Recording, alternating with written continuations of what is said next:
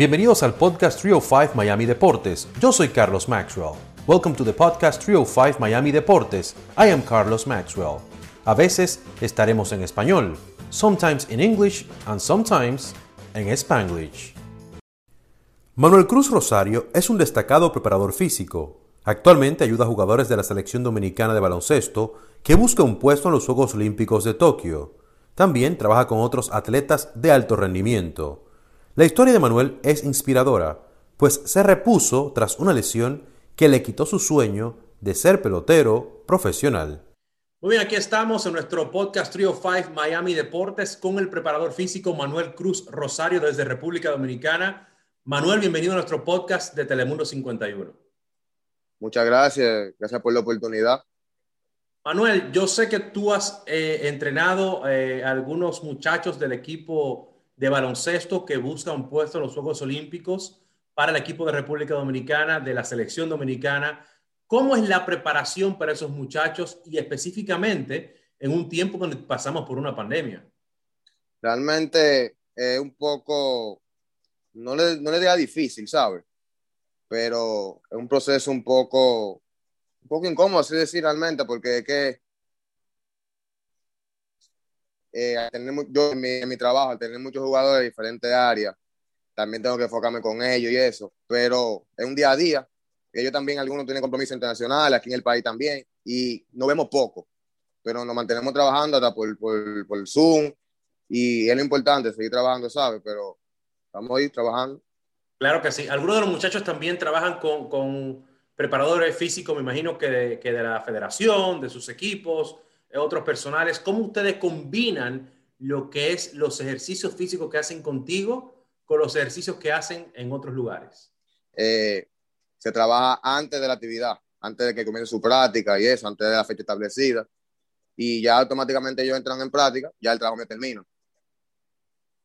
Claro que sí. Y háblame un poquito, con esta pandemia y tu trabajo de preparador físico, ¿qué tan difícil fue para los atletas sobrellevar esto? Eh, con toques de queda, eh, trancados en las casas. ¿Qué, ¿Cómo fue eso? ¿Cómo ha sido eso?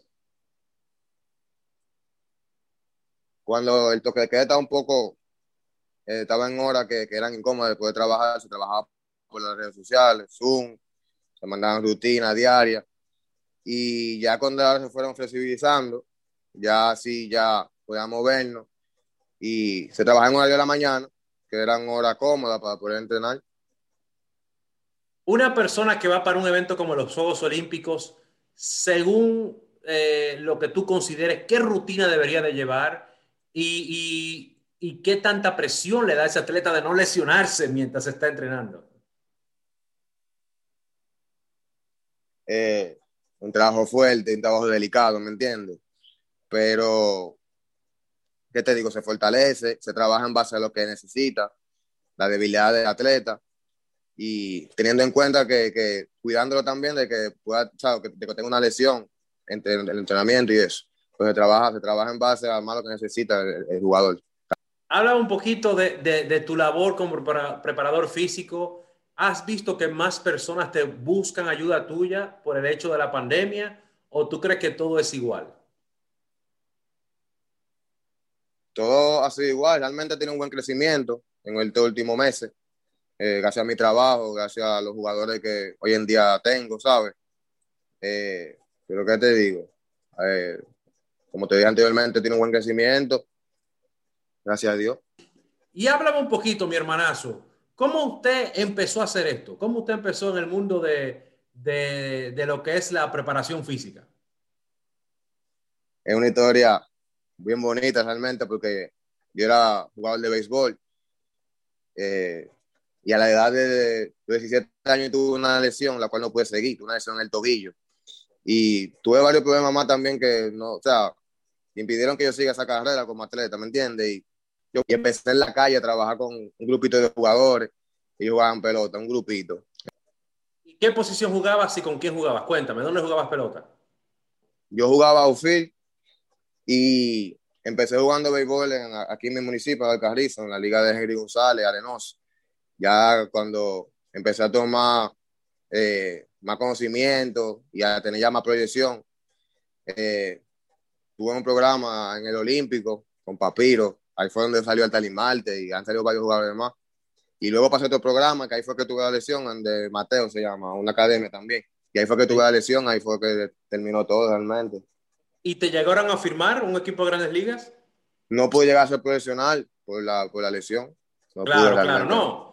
No, tú sabes que de cada 100 jugadores que, que firmaban en, en, nuestra natal República Dominicana, este, tres llegaban a grandes ligas, ahora de cada 100, cinco llegan a grandes ligas.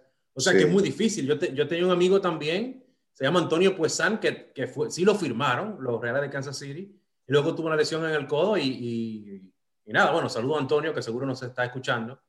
Y nada, luego no, no pudo seguir. Así que, ¿qué tan difícil es eso y qué tan duro te dio el hecho de que tú tenías esa aspiraciones de ser un pelotero y luego, y luego te pasó esa lesión? A lo primero fue un poco difícil, porque como todo niño con sueño y con meta, realmente era lo que yo quería, ¿sabes?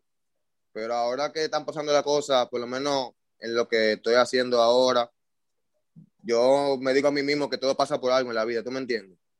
Eh, si Dios te quita algo, te pone algo, todo tiene un porqué, realmente, ¿sabes? Eh, ahora mismo es lo que me apasiona. Y yo me siento ahora y miro hacia atrás y digo, bueno, eh, yo he calado mucho, gracias a Dios. He llegado muy lejos, a poca edad, con poca edad. Y quizá eso era lo que estaba destinado para mí, eso era lo que yo tenía para mí, servir a otros jóvenes que, que, que por lo menos en mi área, con lo que sé, a que ellos puedan cumplir su meta, ¿me entiendes? Pero sí, en mi, eh, cuando, cuando tuve la lesión, tuve, me sentí mal realmente, ¿sabes? pero todo pasa por algo en la vida. Claro, eh, eh, o sea, yo me imagino que, que, también te tomó un tiempo como recapacitar y decir, bueno, ya, eh, creía que iba a ser pelotero, pero no. O sea, me imagino que, que, te tardó un buen tiempo como adaptarte y me imagino que tuviste personas que te ayudaron en el camino y te dijeron, mira, bueno, sigue adelante. Siempre tuve el apoyo de mi padre. Cuando tuve ese, ese proceso, un proceso difícil realmente, tuve siempre apoyo de mi padre. Y me tomó un tiempo en verdad adaptarme, porque realmente desde que yo despertaba hasta que dormía era béisbol, yo respiraba béisbol, ¿sabes? Pero como te dije anteriormente, todo, todo, o sea, gracias a Dios por todo, todo pasa por algo en la vida realmente. Claro que sí. Y háblame ahora de tu trabajo de preparador físico, el hecho de que tú jugabas pelota, ¿te ayudó a prepararte a eso con, los, con, los, con las preparaciones que tú tenías jugando béisbol con los peloteros? Sí, con la preparación que me daban yo tenía esos conocimientos y así fue, como, fue que fui poco a poco comenzando. Como te dije, que fue en la calle, que empecé en la calle afuera de mi casa, con un grupito de cinco jugadores, eran cinco o seis realmente. empecé con ellos y sacaba lo mejor de mí y yo veía resultados en ellos. Entonces eh, fue creciendo más el grupo, fue creciendo más el grupo al paso, hasta llegar a trabajar un programa cerca de mi, de, de mi sector donde vivía. Como preparador, yo trabajaba el físico de los jugadores y ahí fui en el barrio eh, dándome a conocer por, lo, por los resultados que ellos veían. Y un niño, yo con 18, 18 años, se incumplió realmente, así. Y al paso fue que poco a poco se dio la cosa. Pero ya tú te has hecho famosito, porque yo te veo ahí, que te invitan a programas, te invitan a lugares. ¿Cómo te insertaste ahí en los medios, que te veo de vez en cuando ahí en el mundo de los medios de comunicación? He tenido buena aceptación en los medios de comunicación, gracias a mi trabajo, realmente gracias a los jugadores de, de, alto nivel que, que al yo trabajarlo, preguntan quién fue el preparador de ellos, le, también le llama mucho la atención mi edad. ¿Me entiendes? ¿Cuántos años tú tienes? ¿Se puede decir, disculpa la molestia, ya que tú estás hablando de edad? 22. 22 años. ¡22! ¿Cómo va a ser? 22 años. Pero tú, tienes, tú tienes, una madurez, o sea, eh, mentalmente pareces una persona más adulta, no físicamente, pero sí, sí. de mente. Eso se adquiere con el tiempo y al yo saber lo que lo que, y lo que yo quiero lograr, ¿me entiendes? Eh, tengo que tener un nivel de madurez accesible para poder trabajar con jugadores de nivel. ¿Y eso es lo que te gustaría seguir? ¿Seguir en el mundo de la, de la preparación física? ¿Te gustaría trabajar con un equipo? ¿Te gustaría trabajar con una selección? ¿Cuáles son tus eh, aspiraciones? Ya, gracias a Dios, eh, aquí en Dominicana trabajo con el Club Rafael Valle, en el Super del Distrito. Ya con 21 años yo trabajaba ahí. Ahora mismo estoy trabajando en Santiago, en el superior de allá también. He trabajado varios equipos también y eh, aspiro a más. una de mis metas también sería trabajar en la, en la, selección, claro. representando a mi país. esas son una de mis metas y que si, si Dios quiere se van a dar también. Claro que sí, ojalá que sí. Y no, y que te lleven a las Olimpiadas, si, hay clasificación, ¿verdad? Si Dios quiere, claro.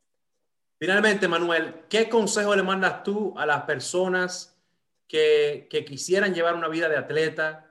¿Cuál es la disciplina que deben de, llevar eh, físicamente, bueno, y mentalmente también? Eh, ¿Cuál es el mayor consejo que le das tú a esos atletas de alto rendimiento? Eh, que no desistan, que esto